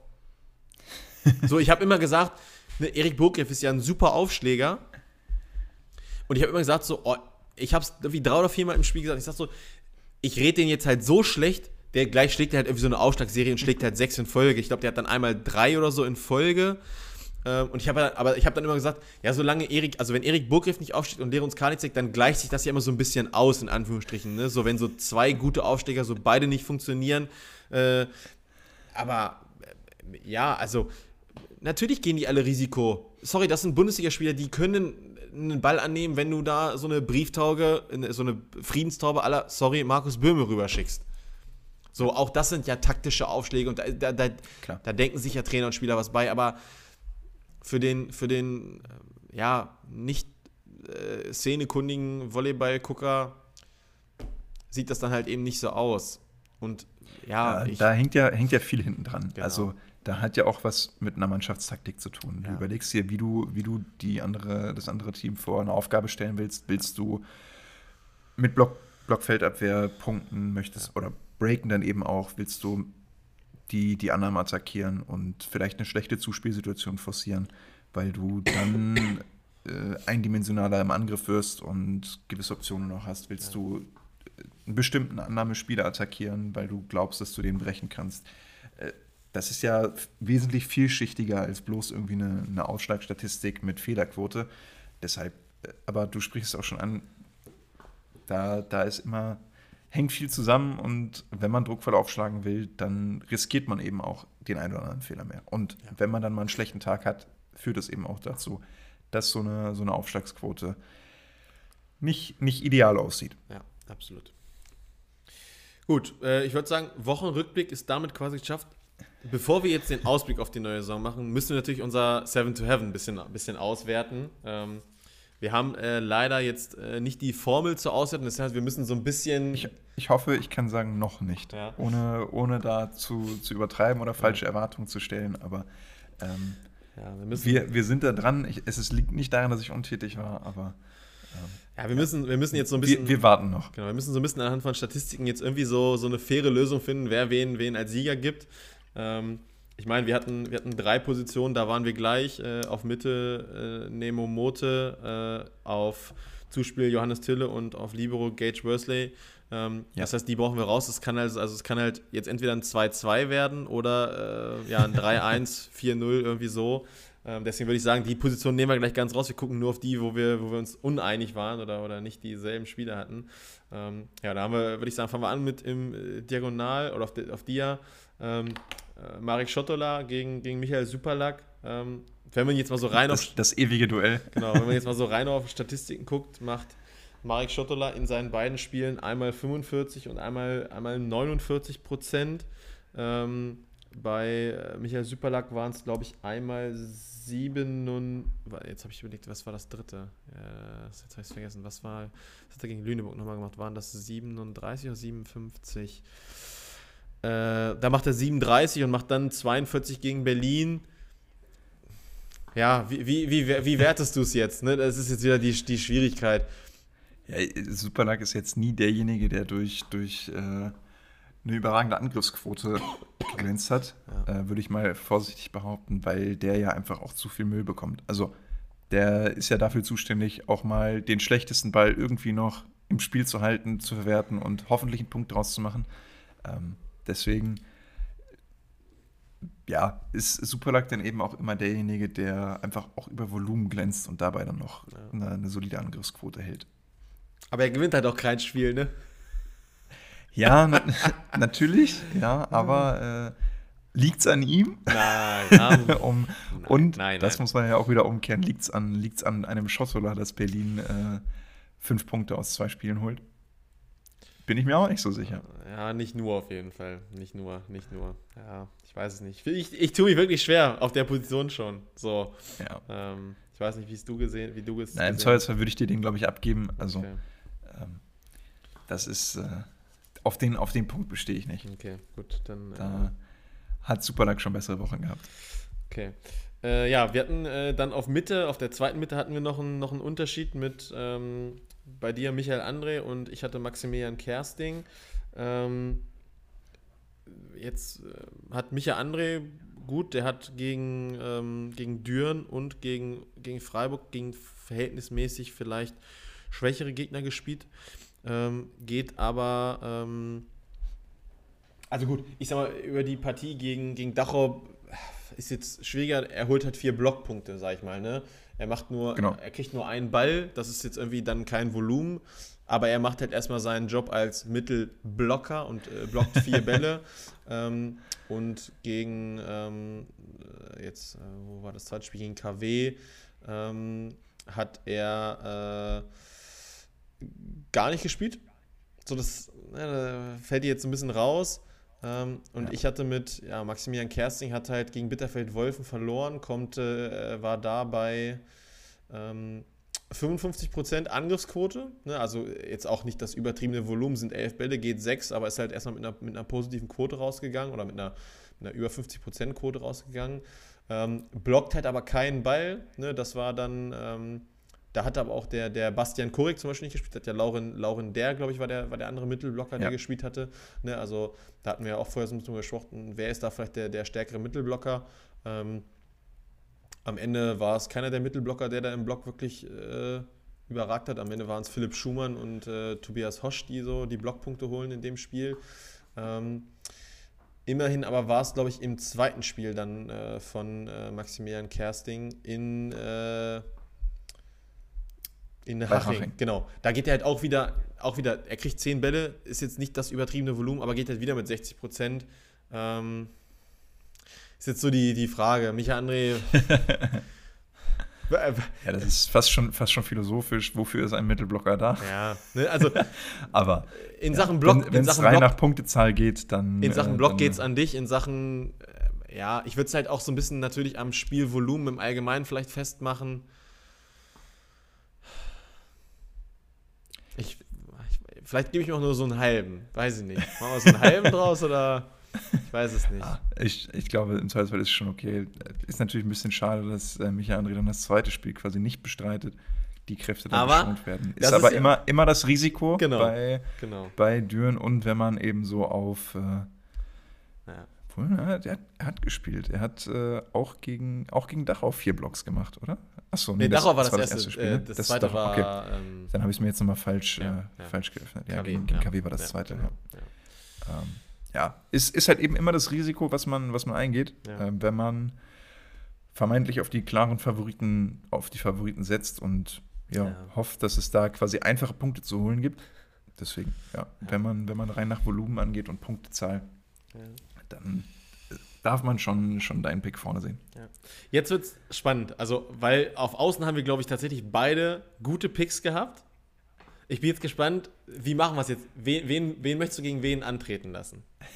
Du hast ja Du hattest ja Austin Matautia und, genau, und Lorenz Karlitzek. Womit ich anfangs der Woche noch sehr unglücklich war nach den, nach den ersten Spielen, muss ich ehrlicherweise gestehen. Ich hatte mir etwas mehr erhofft. Ja. Äh, aber na, zumindest gegen, auch im Spiel von, von Haching äh, bei Freiburg, ja, hat, hat zumindest Austin ähm, ja, noch, noch eine halbwegs gute Leistung gezeigt. Du hattest, ich musste dir jetzt einmal die Credits geben, weil du in der letzten Folge schon angesprochen hast, dass es für, für Außentauscher schwierig sein wird, gerade auch weil er in der Annahme viel gebunden wird. Und damit solltest du vor allen Dingen gegen Freiburg recht behalten. Denn äh, ja, das Volumen hat er nicht unbedingt bekommen. Auf Quote ist er auch nicht so krass gekommen, wie man es vielleicht von, von ihm erhoffte als, als Kapitän bei Haching. Dafür hat natürlich dann das zweite Spiel das gut rausgerissen, wo ja er mitverantwortlich dafür war, dass Haching da zwei Sätze gewinnt und einen Punkt holt ja. gegen Karlsruhe. Ähm, ja, eine ne ordentliche Woche, so in Schulnoten würde ich ihm, glaube ich, so eine 2 Minus geben. Ja, das, das würde ich unterschreiben tatsächlich. Ähm, jetzt die Frage, wie, wie stellst du es jetzt auf? Weil, also ich sage dir, ein kann, also ein, wenn ich jetzt meinen einen dagegen stelle, werde ich ihn schlagen. Weil ich hatte halt einen außen, der überragend war diese Woche, muss man, finde ich, einfach so sagen. Äh, Erik Röhrs, der Friedrichshafen quasi im Alleingang, im Alleingang ist übertrieben, aber schon eine überragende Leistung da gezeigt hat, wird auch, glaube ich, zu Recht MVP, meine ich. Ähm, und der dann aber auch in Bitterfeld-Wolfen am Ende mit, äh, was hat er, 57 Prozent bei 21 Bällen, schlägt auch da ein Ass und ein Blockpunkt. Ähm, und gegen Friedrichshafen waren es halt, also da waren es, wie viel, was ist das da?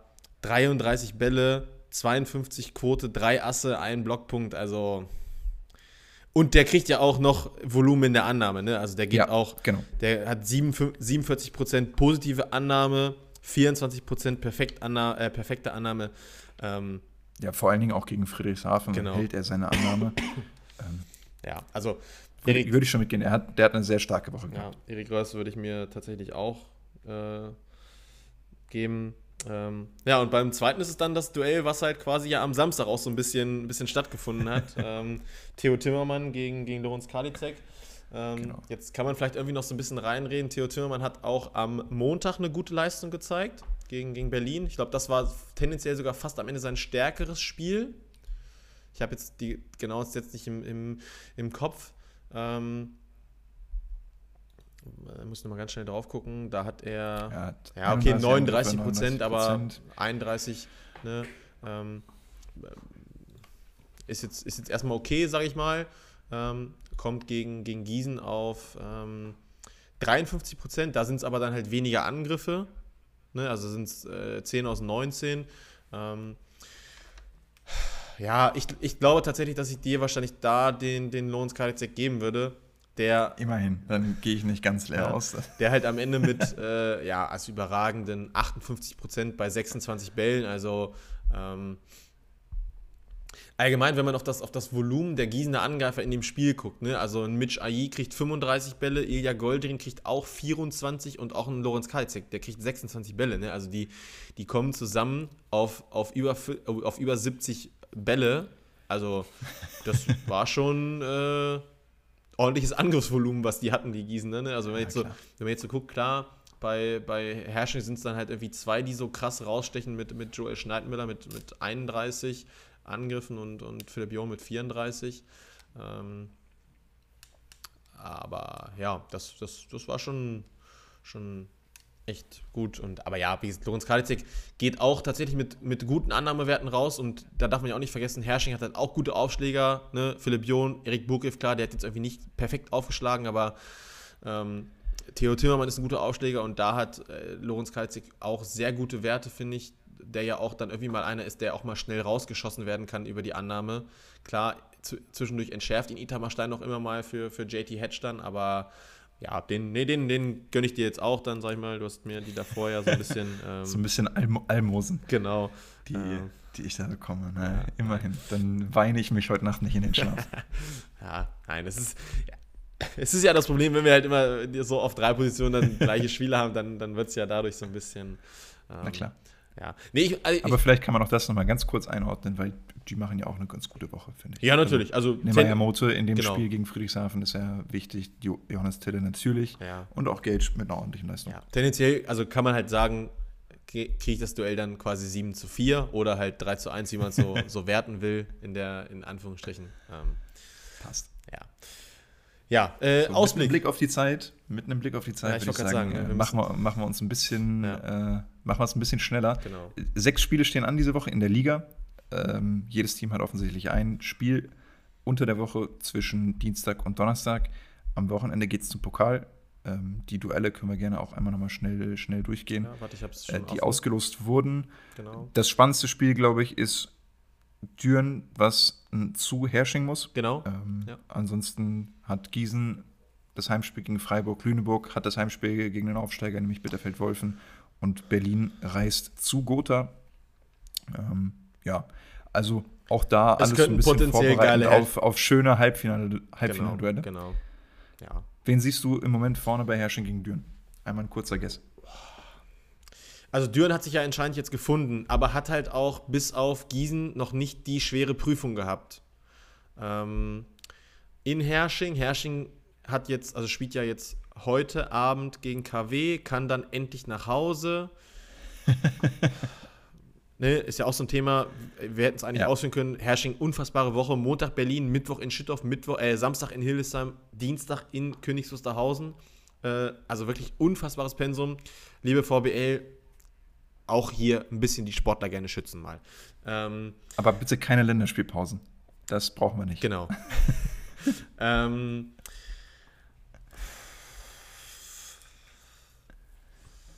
boah, schwierig. K.O.-Duell, ne? Ja, also ja, ja, egal, egal wie, Hauptsache Sieg. 55% Herrsching, sage ich aktuell. Okay, würde ich, würd ich mitgehen. Haben mir, haben Vor allem, wenn es ein Heimspiel ist. Genau, haben mir über die Spiele besser gefallen. Ähm, könnte ich mir vorstellen, dass Pershing das irgendwie zieht.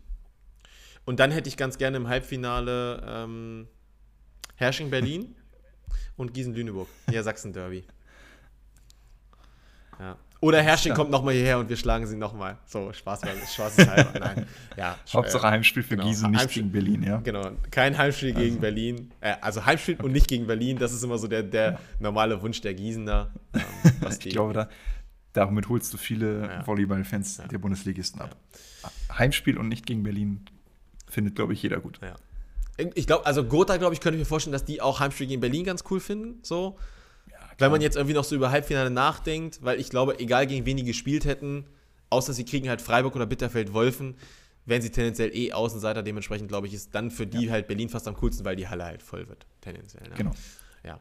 Ähm, ja, mal schnell einen raus. Äh, ich glaube, das spannendste Matchup findet am Mittwoch wahrscheinlich wieder bei mir statt. Ja. Ähm, es ist Gießen-Friedrichshafen.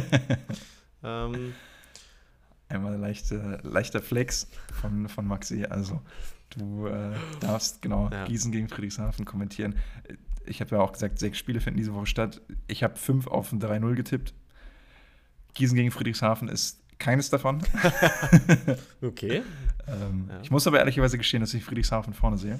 Also ähm, gerade auch. Ja, Gießen dem, muss auf jeden Fall ein bisschen was drauflegen von, von Samstag. Das war noch nicht genau. perfekt, deswegen, ja. Und aber mal schauen. Ja. Ich meine, Friedrichshafen hatte jetzt auch eine anstrengende Woche. Wer weiß, wie da die Kräfteverhältnisse aussehen. Plus wieder Reisen, ne, darf man auch noch mal nicht vergessen. Genau. So, ähm, unmöglich, unmöglich ist es nicht. Ja. Ja, äh, lass uns noch ganz schnell unsere 7 to Heaven für die, für die neue Woche machen. Ähm, wir müssen ein bisschen jetzt auf die Tube drücken. Ähm, Der Vollständigkeit halber. Genau. genau. Äh, welche Position möchtest du starten? Puh, äh, ich muss ehrlicherweise gestehen, dass ich bei, bei vielen Positionen immer noch so Namen da stehen habe und noch nicht ganz sicher bin, wen ich da haben will. Vor allen Dingen eben auch, ich habe es ja angesprochen, es, es, wir laufen Gefahr, dass ein paar Spiele eindeutig werden. Und genau. das führt ja eben auch immer dazu, dass äh, es sein kann, dass manche Spieler geschont werden und äh, auch im Vorfeld haben wir uns so ein bisschen darüber unterhalten, während wir da unsere, unsere Namen aufgeschrieben haben und unsere Tipps quasi abgegeben haben.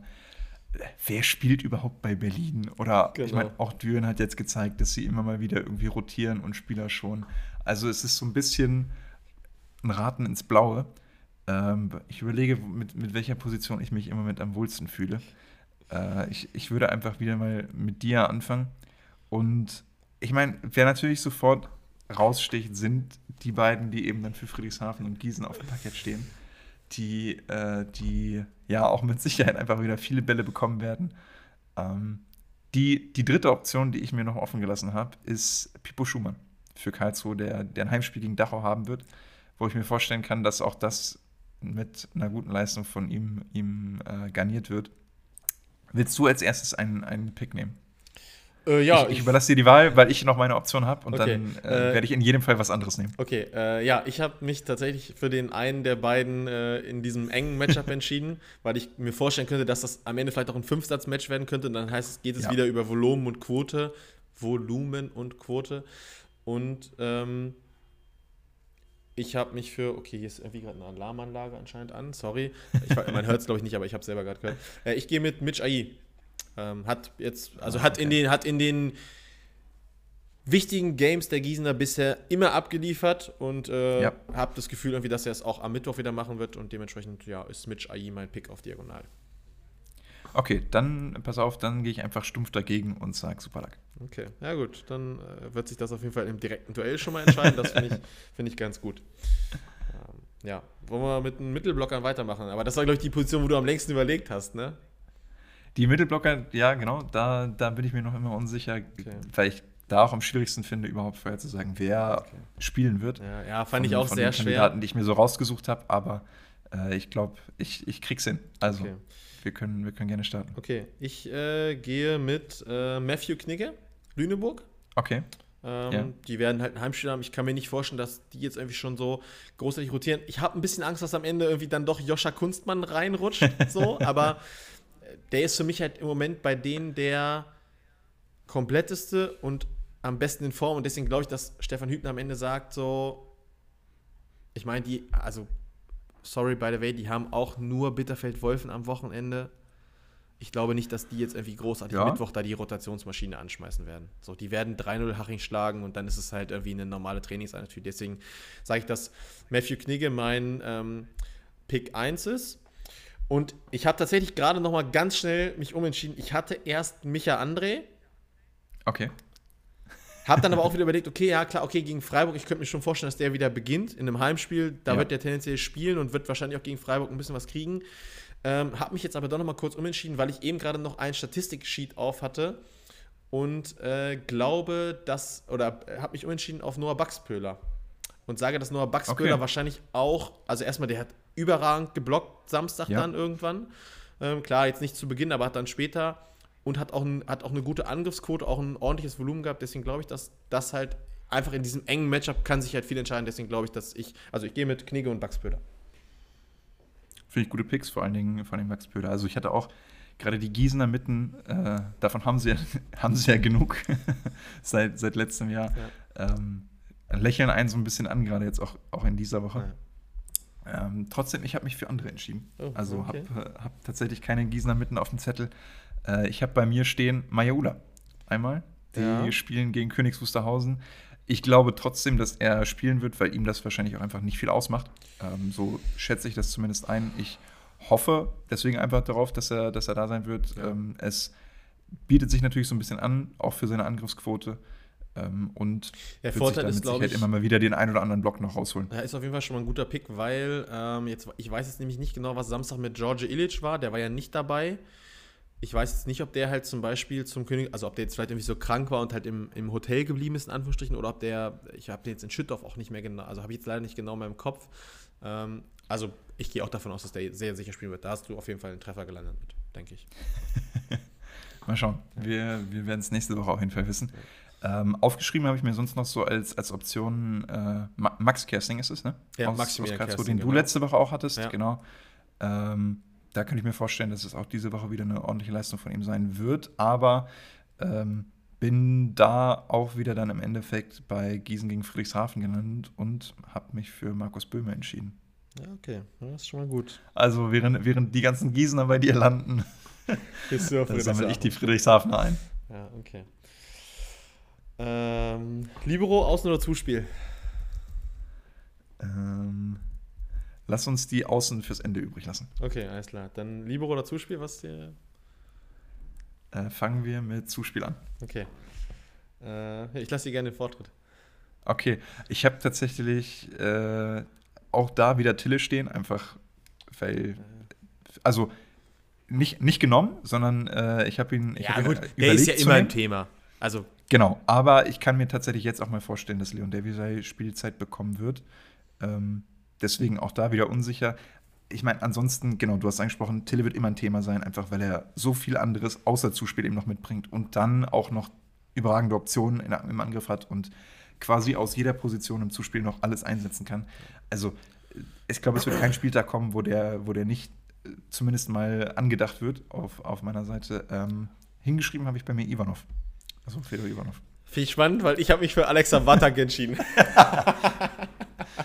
ja, kann man sich nicht ausdenken. Ich gut. Aber äh, war, war dann eben ja so ein bisschen die, der Gedanke zwischen den beiden ja, dann auch wieder. Ja, genau. Aber es war mir. Ich habe auch so ein bisschen überlegt, aber ich habe dann so gedacht, okay, wenn ich jetzt schon AI nehme, so da, ich hatte vorher ja noch andere stehen theoretisch, aber ich habe halt gedacht, okay, ich möchte ja. jetzt nicht zu viele Gießener nehmen, weil am Ende verlieren die irgendwie oder so und verlieren vielleicht so 1-3, wenn es schlecht läuft. Ja. Dann, äh, ja, dann stehst du halt blöd da, aber naja.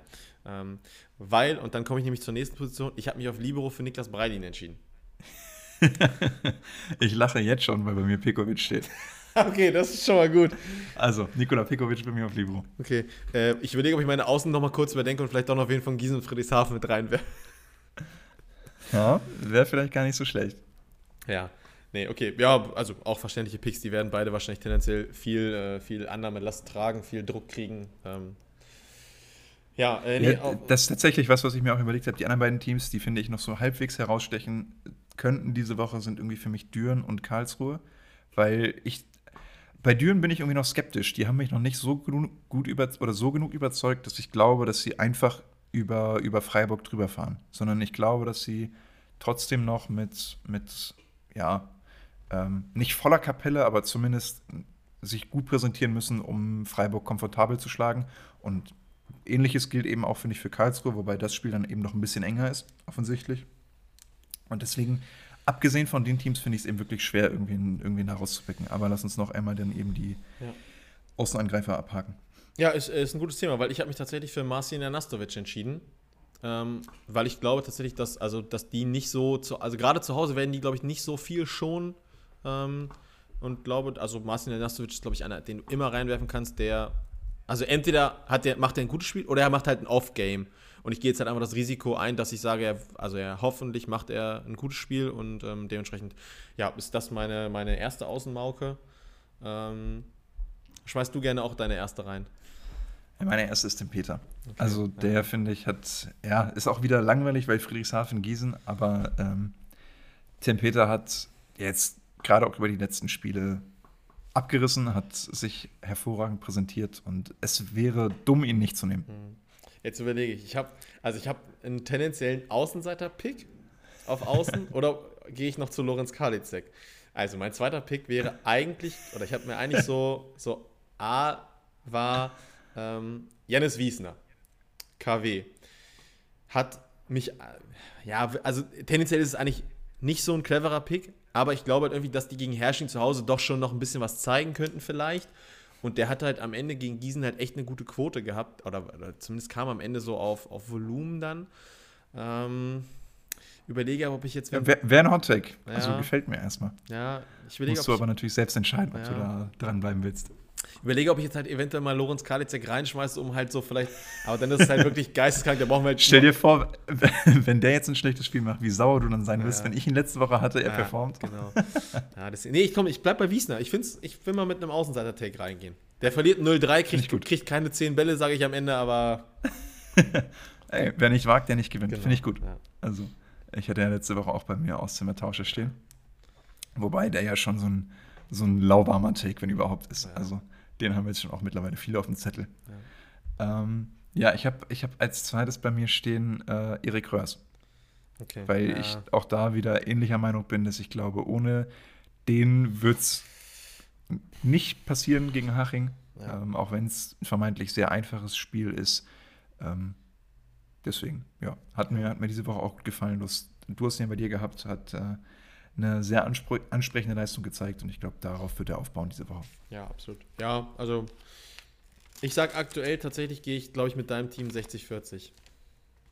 Wenn ich so drauf gucke, glaube ich, dass du, also zumindest du, ja, du, also ich glaube, auf Außen könntest du am Ende das Duell wahrscheinlich gewinnen dann. So, das könnte so das ausschlaggebende Thema werden. Aber. Ja, mal schauen. Ich bin, ich bin gespannt. Also, alles, am was Ende, am Ende gegen, gegen Friedrichshafen genau. ist, weiß, kann ich ganz schlecht abschätzen, wer überhaupt spielt, wer viel Spielzeit bekommt. Und am Ende rasiert man, Gießen Friedrichshafen total. Tim Peter kriegt Ey. keinen Ball. Unmöglich ist es nicht. Und äh, Marcin Nastovic äh, bombardiert Freiburg weg. Oder Kavi holt den ersten Sieg gegen Herrsching. Schwachs. Ey. ja, okay, nee, das war jetzt ein bisschen nichts, übertrieben. nichts weiß. ist unmöglich. Ja, nein. War, mal, war mal ein Slogan. Genau, ja, nein. Ähm, ja, Spaß beiseite. Ähm, ja. Matchups hatten wir, Pokal hatten wir. Ähm, ich kann euch noch empfehlen, äh, Samstag lohnt es sich, dein zu haben, denn die Auslosung gibt es dann nur noch auf dein. Nach dem Spiel Gießen-Freiburg. Also kann sein, dass noch nicht alle Spiele zu Ende gespielt sind, aber dann gibt es halt so einen Sieger aus Hersching-Düren und also Sonntag ist ja klar, okay. Gotha Berlin, aber äh, auf jeden Fall wird im Anschluss an die Samstags-Viertelfinalbegegnung Gießen-Freiburg das Halbfinale aus der Volksbank Arena ausgelost. Äh, nur auf Dein, dementsprechend, wer noch kein Dein-Abo hat, es lohnt sich, ähm, spätestens dann, aber es lohnt sich auch dann, ich habe es mir jetzt tatsächlich auch erst Anfang letzter Woche gemacht, also quasi pünktlich zum Hersching-Berlin-Spiel.